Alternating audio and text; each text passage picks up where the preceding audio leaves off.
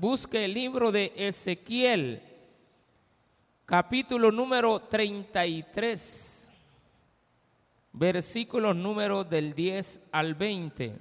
¿Qué quiere Dios de la gente? Que cambien el estilo de vida que tienen. La gente no va a cambiar, pero usted sí puede cambiar el camino que lleva. Por supuesto, usted puede, usted mismo no, usted es usted mismo pues el que va a tomar la decisión de decir esto no lo hago ya. Me voy a apartar del mal, me voy a apartar de esto, me voy a apartar de esta actitud que tengo. Todo está en sus manos. Dios le va a poner las herramientas para que usted tome decisiones correctas. Le pone las herramientas, el bien y el mal, la vida y la muerte. Quiero que escojas pues la vida y escojas el bien. Dice el versículo número 10. ¿Lo tiene? Tú, pues, hijo de hombre, di a la casa de Israel, vosotros habéis hablado así diciendo, nuestras rebeliones y nuestros pecados están sobre nosotros, y a causa de ellos somos consumidos. ¿Cómo pues viviremos? Y diles, vivo yo, dice Jehová el Señor, que no quiero la muerte del impío, sino que se vuelva el impío de su camino y que viva. Volveos, volveos de, de vuestros malos caminos. ¿Por qué moriréis, oh casa de Israel? Y tú, hijo de hombre, di a los hijos de tu pueblo, la justicia del justo no lo librará el día que se revelare, y la impiedad del impío no le será estorbo el día que se volviere de su impiedad, y el justo no podrá vivir por su justicia el día que pecare. Cuando yo dijere al justo, de cierto vivirás, y él confiado en su justicia hiciere iniquidad, todas sus justicias no serán recordadas, sino que morirá por su inequidad que hizo. Y cuando yo dijere al impío, de cierto morirás, si él se convirtiere de su pecado e hiciere según el derecho de la justicia, si el impío restituyere la prenda, devolviere lo que hubiere robado y caminare en los estatutos de la vida, no haciendo iniquidad, vivirá ciertamente y no morirá. No se le recordará ninguno de sus pecados que había cometido. Hizo según el derecho y la justicia, vivirá ciertamente. Luego dirán los hijos de su pueblo, no es recto el camino del Señor. El camino de ellos es el que no es recto. Cuando el justo se apartare de su justicia, e hiciere iniquidad, morirá por ello. Y cuando el impío se apartare de su impiedad e hiciere según el derecho y la justicia, vivirá por ello. Y dijisteis, no es recto el camino del Señor. Yo os juzgaré, oh casa de Israel, a cada uno conforme a sus caminos. Oremos al Señor. Padre, gracias te damos porque eres bueno. Tu misericordia es para siempre. Estamos en tu casa, en un día de familias, en victoria. Cada quien, Señor, debe de reconocer cuál es la relación que tiene para con Dios. En el nombre de Jesús. Amén. Y amén. Gloria a Dios. Si hay algo que es justo en la vida, es el camino de Dios. Aquí la Biblia nos está enseñando algo bien importante. Hay gente que cree que salva solamente porque son buenos cristianos. Aquí se aclara que no se confíe, porque dice claramente, cuando yo dijere al justo, de cierto vivirás, y él confiado en su justicia hiciere iniquidad, todas sus justicias no serán recordadas sino que morirá por su inequidad que hizo. Quiere decir que si Dios nos dice que somos salvos, es palabra de Él. Pero si yo, confiado en que Él me dice que no moriré, soy salvo, pero me aparto del camino de Dios y hago lo que a mí me da la regalada gana. Eso es lo que dice ahí. Todo lo bueno que hizo no le será contado. Punto. Sino que morirá por su iniquidad. Ahora hay gente que dice que la salvación no se pierde. Eso es cierto. La Biblia lo respalda. El problema es que hay salvaciones genuinas y salvación que algunos creen que la obtienen, pero realmente no es cierto. ¿Cómo lo sabemos? Dios aquí nos da la muestra. Si Él dice, y yo por lo que ha dicho, le prometo que no morirá, eso es palabra de Dios. No está contradiciendo en ningún momento la palabra del Señor. La palabra del Señor afirma eso, que si una persona se aparta de su mal camino, será salva y se arrepiente de corazón hacia Él.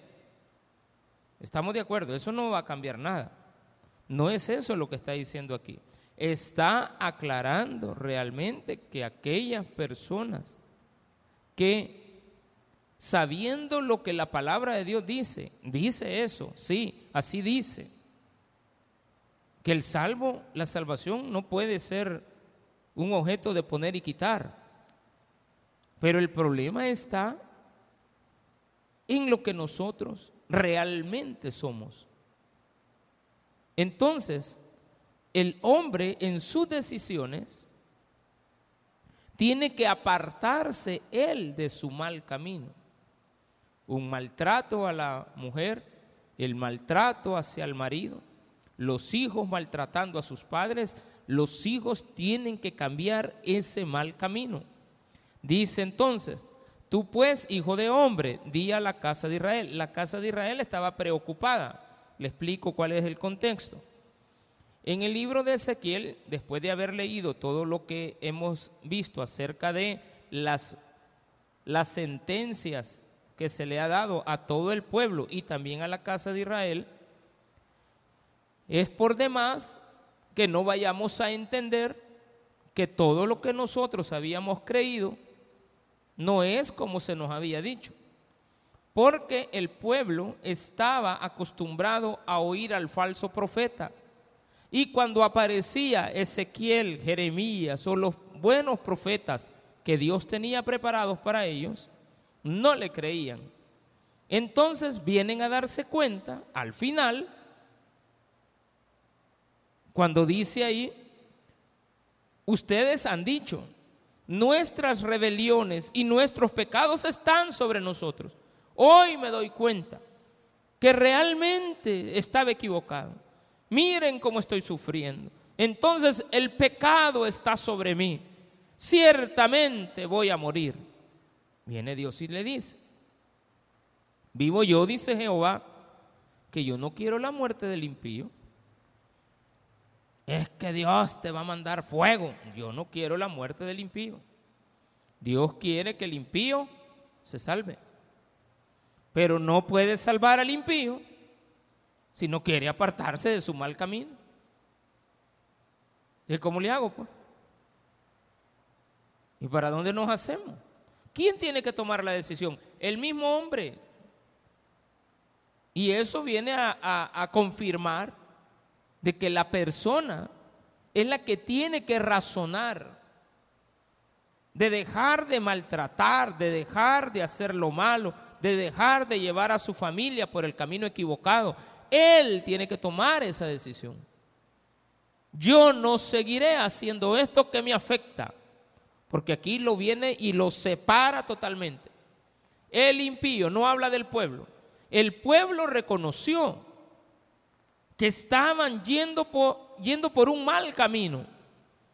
Dicen ellos, hoy reconocemos que nuestras rebeliones están sobre nosotros. que todas las consecuencias que hemos, que, que las consecuencias que tenemos hoy son parte de las acciones que tomamos en el pasado.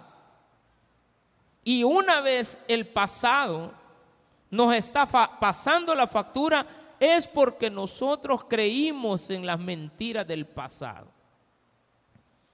La muchacha le cree al joven, hoy está embarazada y él ya no se hace cargo, está pagando las consecuencias de su desobediencia del pasado, definitivamente.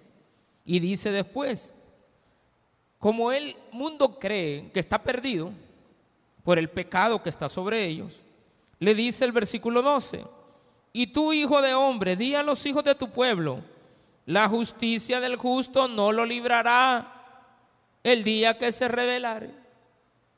Es que yo soy bueno, entonces, mire, no sé si ha oído a gente que nos han dado a veces algunas explicaciones que no son correctas. Que usted va a ser puesto en una balanza y que dependiendo cuántos pecados buenos tenga, no, buenas acciones tenga, la vamos a medir contra los pecados. Y entonces usted va a quedar, si queda con más buenas cosas, entonces usted se salvó. Porque usted hizo muchas cosas buenas.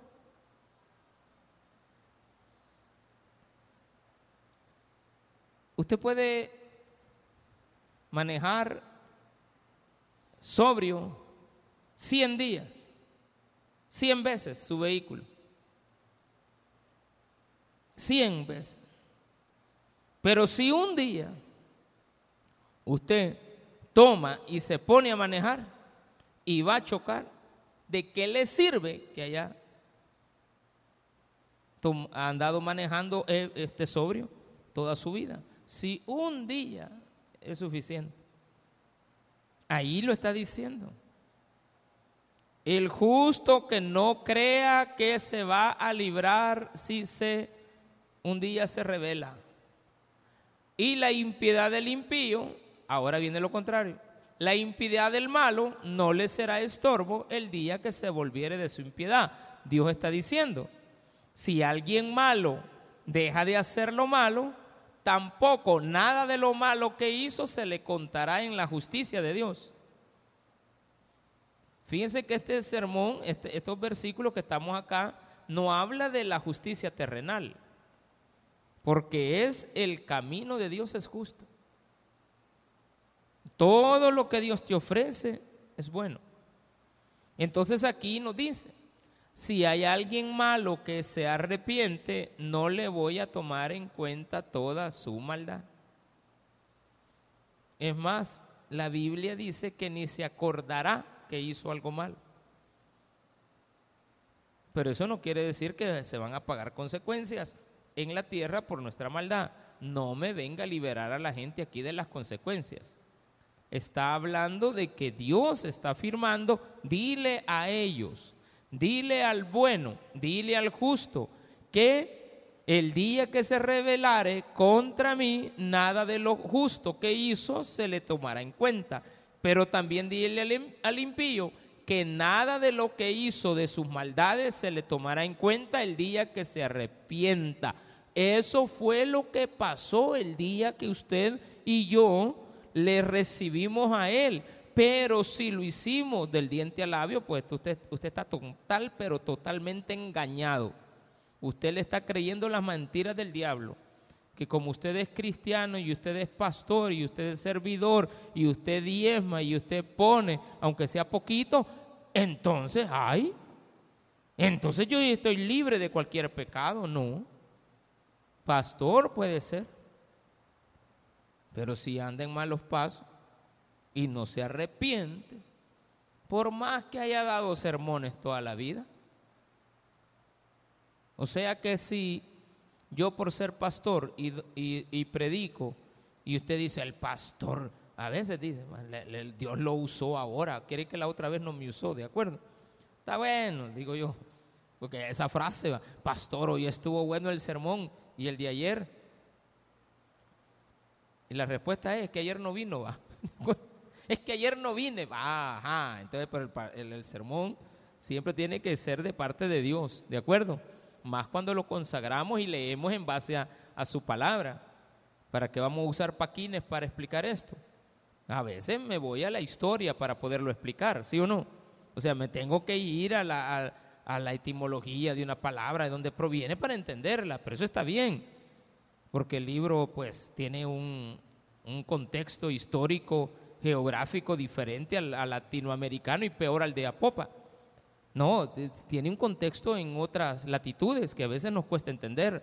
Pero aquí dice, sigamos leyendo el versículo 13 cuando yo dijere al justo, de cierto vivirás, y él confiado en su justicia hiciere lo que quiera, todas las justicias no serán recordadas. No me voy a acordar de lo bueno que hiciste, sino que morirá por su iniquidad que hizo. Y cuando yo dijere al impío, 14, de cierto morirás si él se convierte de su pecado e hiciere según el derecho y la justicia, si el impío restituyere la prenda devolviere lo que hubiere robado, y esto directamente está relacionado al, al, sacrificio de Cristo en la cruz. Definitivamente. Entonces, Él lo está mandando a aquel que es culpable, porque Cristo fue a pagar como que era un ladrón sin serlo. En la cruz estaba entre ladrones. Entonces el que había robado soy yo, yo tenía que estar ahí. Y usted también. Entonces valórelo. Valore el sacrificio que otro ha hecho por usted. Y esto lo podemos traer a la familia. Valore lo que su mujer hace por usted. Valore lo que su hijo, su mamá, su tío, su abuela haya hecho por usted en la vida. Valórelo, no lo desprecie. Sea condescendiente con su esposa, con su esposo, con los hijos, con los padres. Versículo 15. Si el impío restituyere la prenda, devolviere lo que hubiere robado y, que, y caminare en los estatutos de la vida, no haciendo iniquidad, vivirá ciertamente y no morirá. Es un justo juicio. Porque Dios está tomando en cuenta que usted ha reconocido. Usted debe de saber que el único que lo puede cambiar a usted es Dios. Pero ese cambio no tiene que ver con nuestro aspecto, no tiene que ver con nuestra inteligencia, no tiene nada que ver con nuestra voluntad y sentimientos. Tiene que ver con el hecho de que Él prepara un camino para nosotros. Pero Dios va a seguir respetando tu persona. Pero ahora le agrada que la misma persona que antes era mala, que antes iba por el mal camino, ahora ha tomado el mismo, no otro ser humano, el mismo. Porque Nicodemo decía, ¿verdad? ¿Qué debo de hacer para ser salvo? ¿Acaso tendría que volver a entrar en el vientre de mi madre y volver a nacer? Jesús le dijo, mira, a ti mismo te quiero, Nicodemo. No hay nada imposible para Dios. Definitivamente que no. Pero si tú dejas el mal camino y sigues mis pasos, pues ya naciste de nuevo. Ese es en, en, otras palabras lo que le dijo Jesús. Y también lo había afirmado Juan en el capítulo 3 que tenemos que enderezar nuestros pasos. Tenemos que enderezar nuestro camino.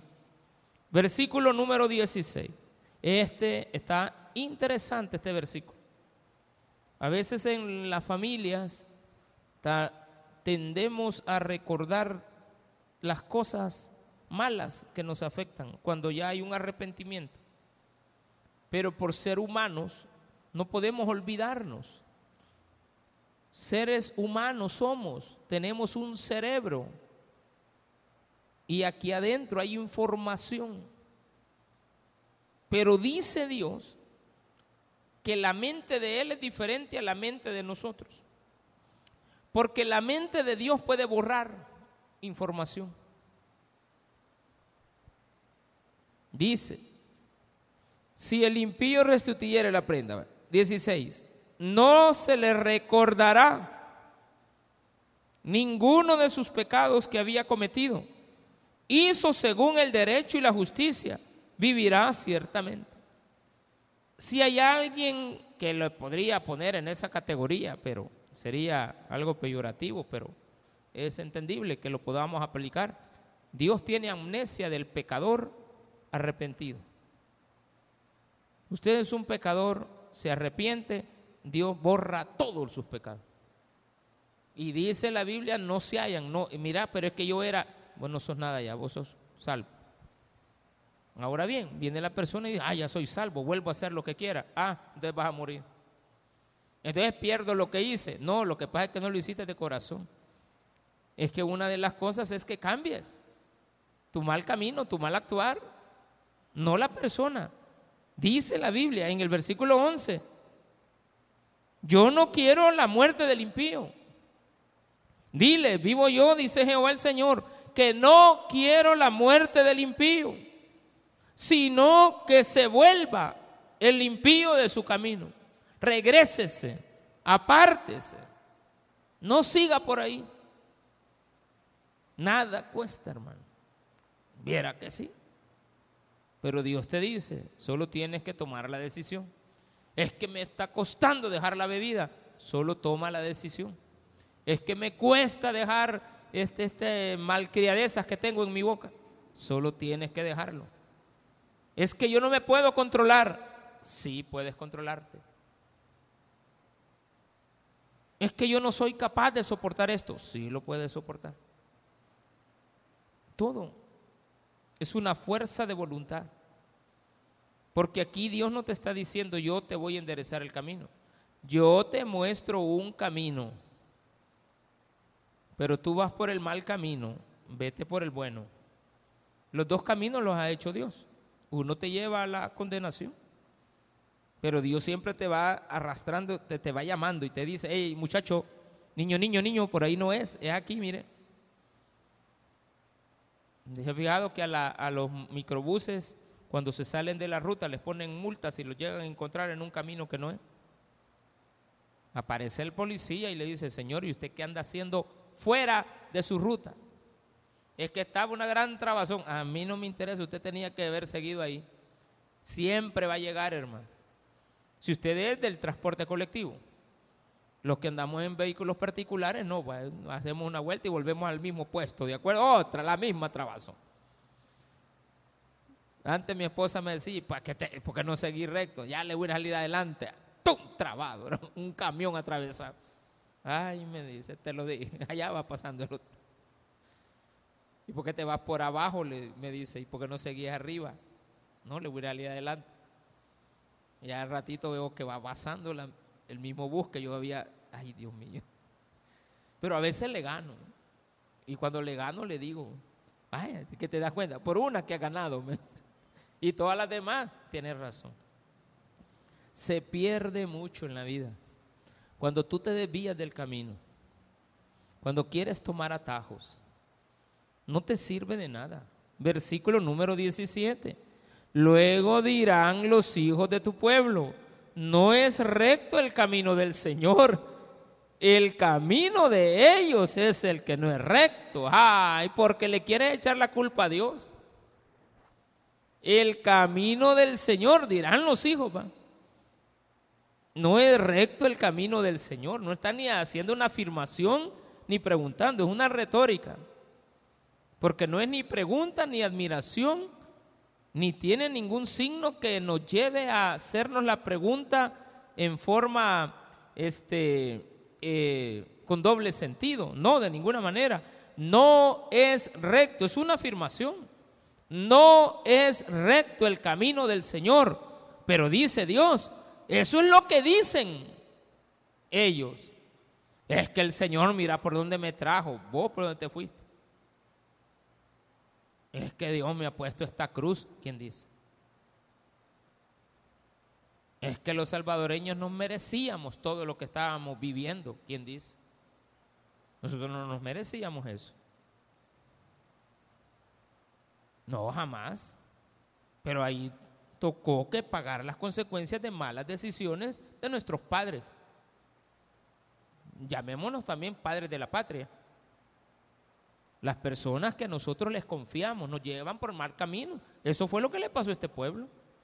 Confiaron en los profetas que pusieron y los profetas que pusieron les llevaron por el camino equivocado. Pero cuando llega Ezequiel y les habla la verdad, no le creen.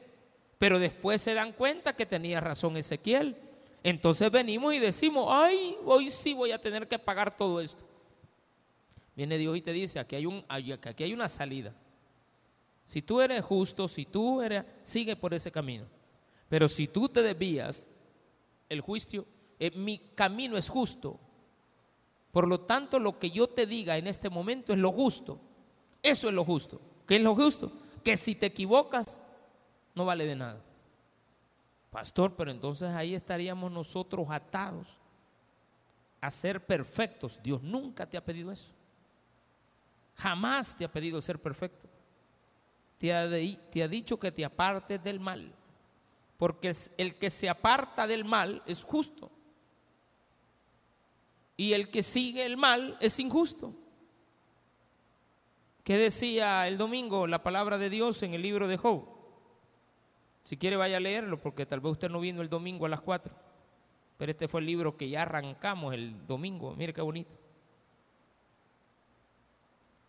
Después de Esther, perdón, el domingo a las 7 de la mañana. Me encanta esto de Job. Hubo en tierra de Uz un varón llamado Job y era este hombre perfecto y recto, temeroso de Dios y apartado del mal. Y después le dice Satanás en el versículo número 6 y 7. en el 8 lo vamos a leer. Y Jehová dijo a Satanás, ¿no has considerado a mi siervo Job que no hay otro como él en la tierra? Varón perfecto y recto, temeroso de Dios y apartado del mal. ¿Ya lo consideraste?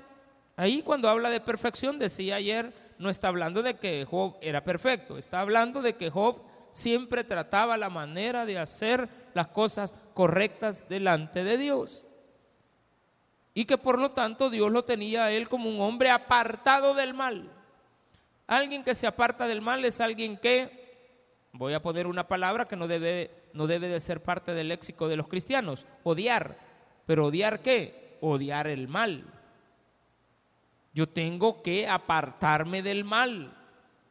Por eso es que Job era justo delante de Dios.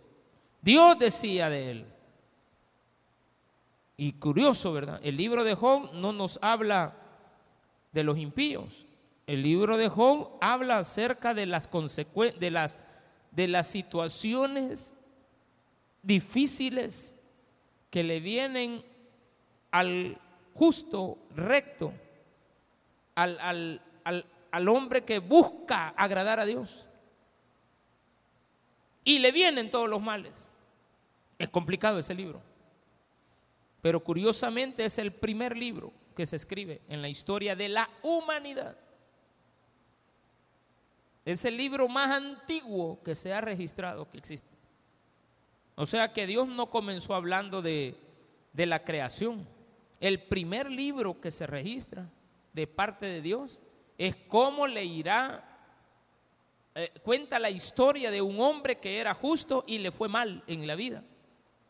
Y lo perdió todo. Pero dice la Biblia que el mismo Job nunca le asignó a Dios los males que le estaban llegando.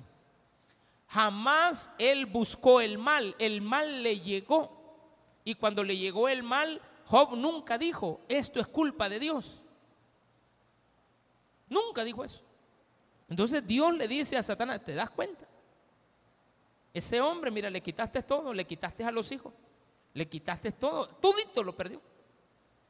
Pero a pesar de todo, sigue diciendo, Jehová dio, Jehová quitó, sea por los siglos, Jehová bendito. No, no, perderlo todo es quedarse sin nada de un día para otro. Nada es nada. No tenía hijos, no tenía criados, no tenía camellos, no tenía vacas, Todo se lo habían robado, lo habían saqueado, le habían matado a sus criados. Y los que llegaban a contarle de una sola vez se iban también a buscar empleo por otro lado.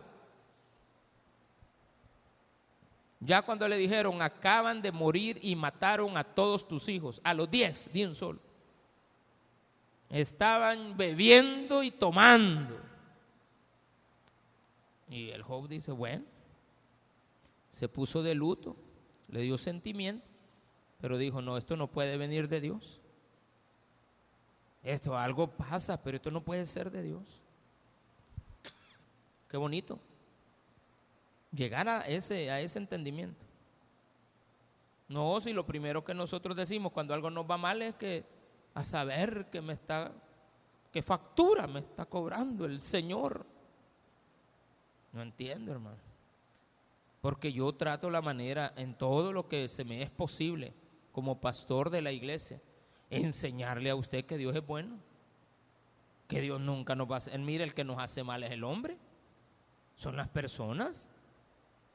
Este marido que Dios me mandó, no, hermana.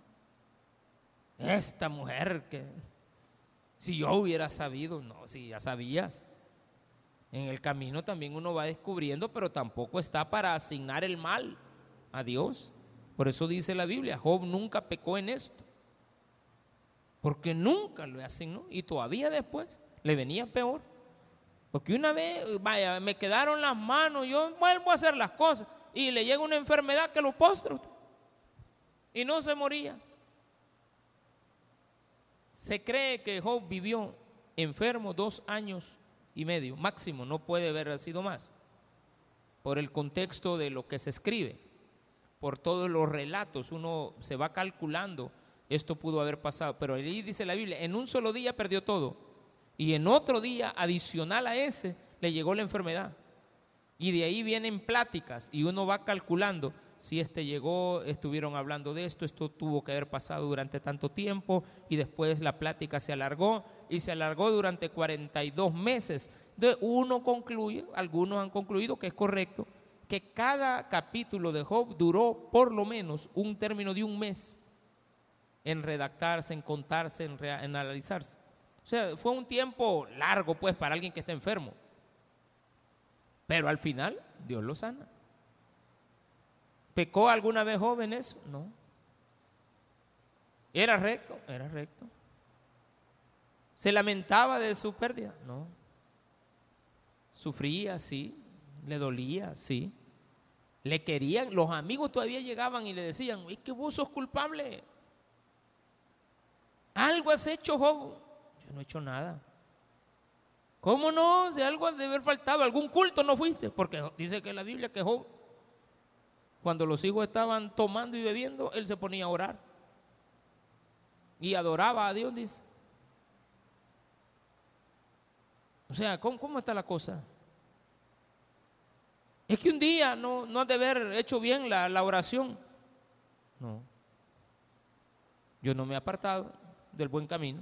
Yo he seguido el... Es más, cuando yo veo algo mis hijos me invitan a que vaya con ellos a, las chupinas esas que tienen ahí en la fiesta. Que, Ay, no viniste en el día de mi cumpleaños.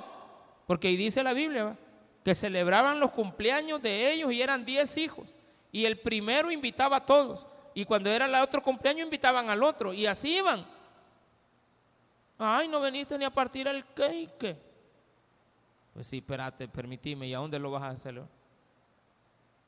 Y, y espérate, espérate. ¿Y con quién vas a celebrar? espérate, espérate. Si uno tiene que poner, apartarse del mal. No es que yo voy ahí con los amigos, ellos son los que toman, yo no, no te apartas del mal. Es que mamá, si yo no voy a hacer nada, si ellos son los que toman. Te prometo por esta, hasta le dan hasta besito y tal.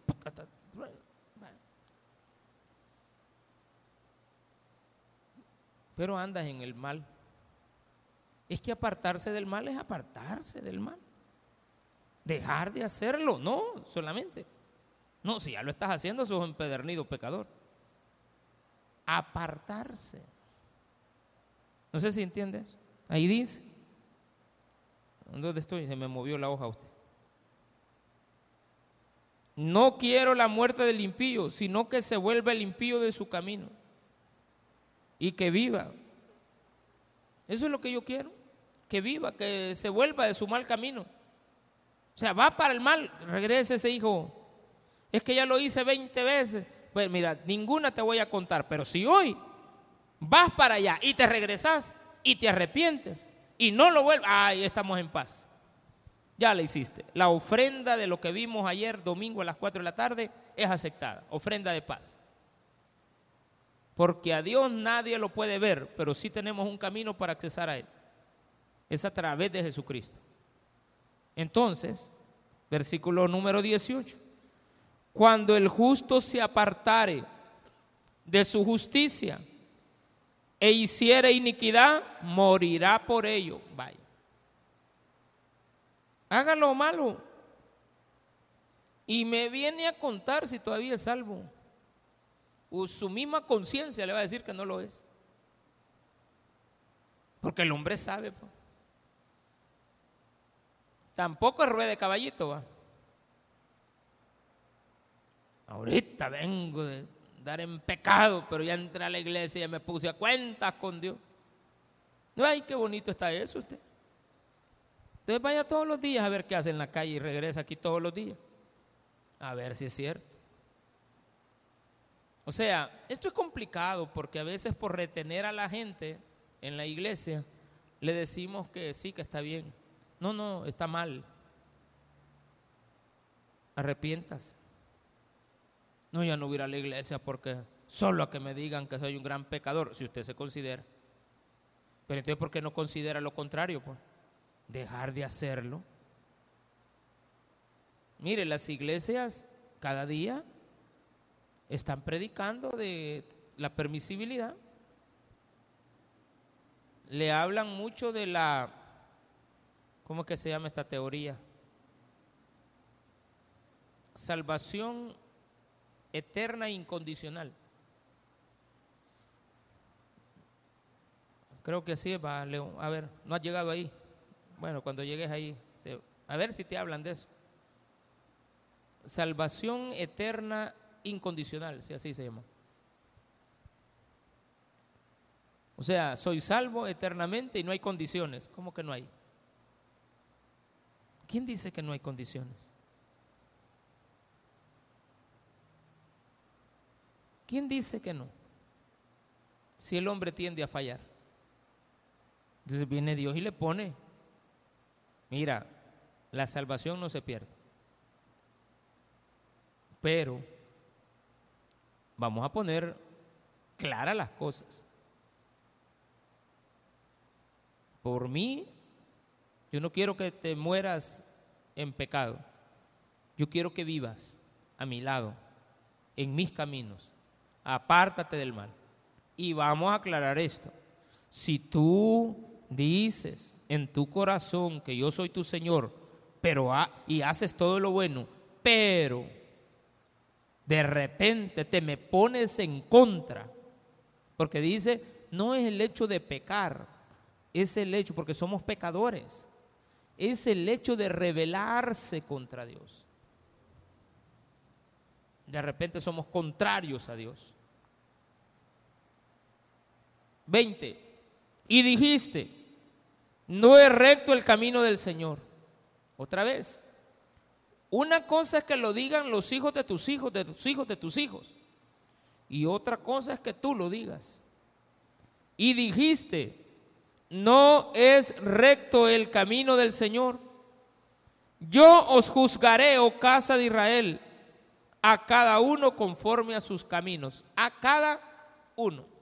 Usted no es responsable de la salvación del que tiene a la par. Mi esposa no es responsable de mi salvación. Y mis pecados no le tienen que pasar factura a ella.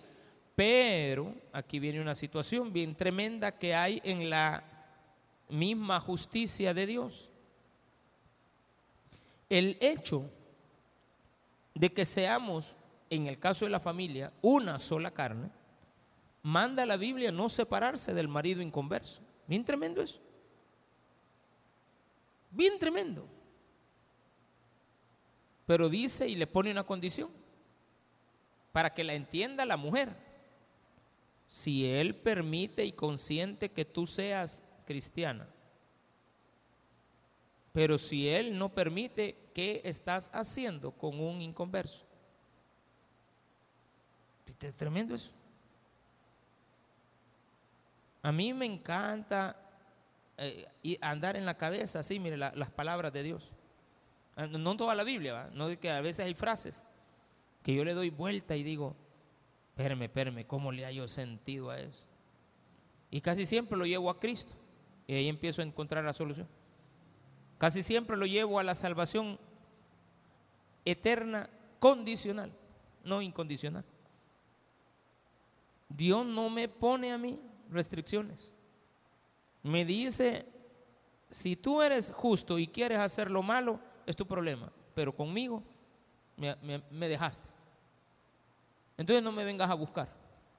Porque si no quieres nada conmigo, yo soy tu marido, dice el Señor. Tú eres mi novia. Pero si tú andas con otro, no quieres nada conmigo. Entonces dice la misma palabra de Dios. Me divorciaré de ti. Me separaré de ti. No hay ningún vínculo, no te preocupes. Eso sí, la protección que yo te tenía ya no va a estar sobre ti. Haz con tu vida como tú quieras. Y por eso después dice la misma Biblia. Y lo hemos leído en los primeros capítulos de Ezequiel. Yo te di de vestir, yo te di de comer, yo te di las alhajas, yo te di esos vestidos, yo te di esa hermosura. ¿Y qué has hecho? Dice la Biblia, ¿qué has hecho con tus pechos? ¿A dónde lo fuiste a dejar? ¿Quién ha tocado tus pechos? si eran para mí, dice la misma palabra, entonces yo te entregaré a todos tus maridos y te despreciarán y serás expuesta como lo que eres. No, sí, que la Biblia, o sea, ya cuando Dios te, te voy a decir un par de cosas que te van a dejar, ay, bien duro, el Señor no sé que es la verdad. No quieres nada conmigo. Tú no te quieres apartar del mal. ¿Yo cómo te voy a arreglar la vida? Mire, eso nos pasa con hijos, con las hijas, con los rebeldes. No quieren dejar el mal. Pues no lo ven, pues. Porque están escuchando al falso profeta. Al que les habla bonito. No quieren ver, pero un día llegarán a la conclusión del versículo 1. De, perdón, del versículo 10. El primer versículo que veíamos ahora. Vosotros habéis hablado así diciendo, nuestras rebeliones y nuestros pecados están sobre nosotros. Hoy reconocemos que no te escuchábamos a ti. Y entonces vamos a morir. Viene Dios y dice, repito, para que quede claro, yo no quiero tu muerte, yo quiero que dejes tu mal camino. Y cuando tú te arrepientas, entregar lo robado, eso es venir a los pies de Cristo. El versículo número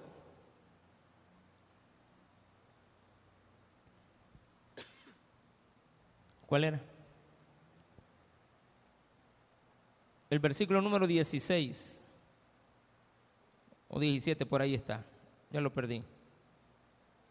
15. Si el impío restituyera la prenda, ahí está. Si el impío restituyera la prenda, restituyera la prenda, ahí, ahí hay arrepentimiento. Y la devolviere. no se trata de que usted dejó el mal camino y siguió el bueno. Se trata de que en esa decisión usted se arrepienta de lo que ha hecho. Y una vez usted se arrepienta, Usted ya encontró el buen camino. ¿Cuál es lo que te dice? ¿Qué es lo que te dice el Señor? No te apartes de él. Ni a diestra ni a siniestra. Nunca te vayas a apartar de mi camino. Pastor, pero fíjate que aquí nos pone, no olvídese, Dios a usted lo conoce, Dios a usted lo ama, Él sabe que usted es un pecador, pero Él aborrece el pecado. Si Él aborrece el pecado, aborrezcalo usted también. Fácil. Y mire, va a tener una vida, hermano, tranquila. No, no va a tener preocupaciones, créamelo. Créamelo, no va a preocuparse. Nada le va a causar a usted preocupación. Cada día traerá su propio afán. Cada día Dios nos proveerá. Cada día Dios nos dará lo que necesitamos. No, es tremendo. Cuando nosotros nos apartamos del bien. Entonces la Biblia te enseña al final, yo juzgaré la casa de Israel a cada uno conforme a sus caminos, sus decisiones, todo lo que haga. Usted va a recibir de parte de Dios lo que se merece, porque Dios es justo. Dios no quiere tu mal, aunque sea bueno, Él no quiere que te vayas a ir al mal, quiere que te mantengas en el bien. Y cuando lo hagas, claramente Dios te dará paz porque recibirá tu ofrenda, de, la ofrenda de paz que pone Cristo en la cruz. Y cuando eso se dé, pues vas a vivir bien. Vendrá, te van a hacer, te van allá, te van a, haga lo que quiera con, con el cristiano que camina derecho. No lo van a mover de ahí. Satanás quiso mover a Job, no lo logró. Y al final del camino, Dios le restituyó al doble todo lo que tenía. En menos de dos años y medio, Job ya tenía todo de nuevo. Y dice la Biblia que ya tenía como unos, cuando esto le pasó, Job tenía como 50 años de edad. 52 termina. Le nacen más hijos. Y dice que vio la segunda, la tercera y la cuarta generación. O sea que Job después de que le pasó lo que le pasó, vivió cerca de 90 años más. La Biblia afirma que vivió 140 años. Y todos buenos. Solamente fue una época que le fue mal. Pero no porque él haya cometido un mal, sino que en esa época hubo una prueba, nunca una tentación fue una prueba. Se probó que Job era justo. Usted no es Job, pero tiene a Job de ejemplo para poder hacer las cosas correctamente. ¿De acuerdo? Démele un fuerte aplauso a nuestro Señor.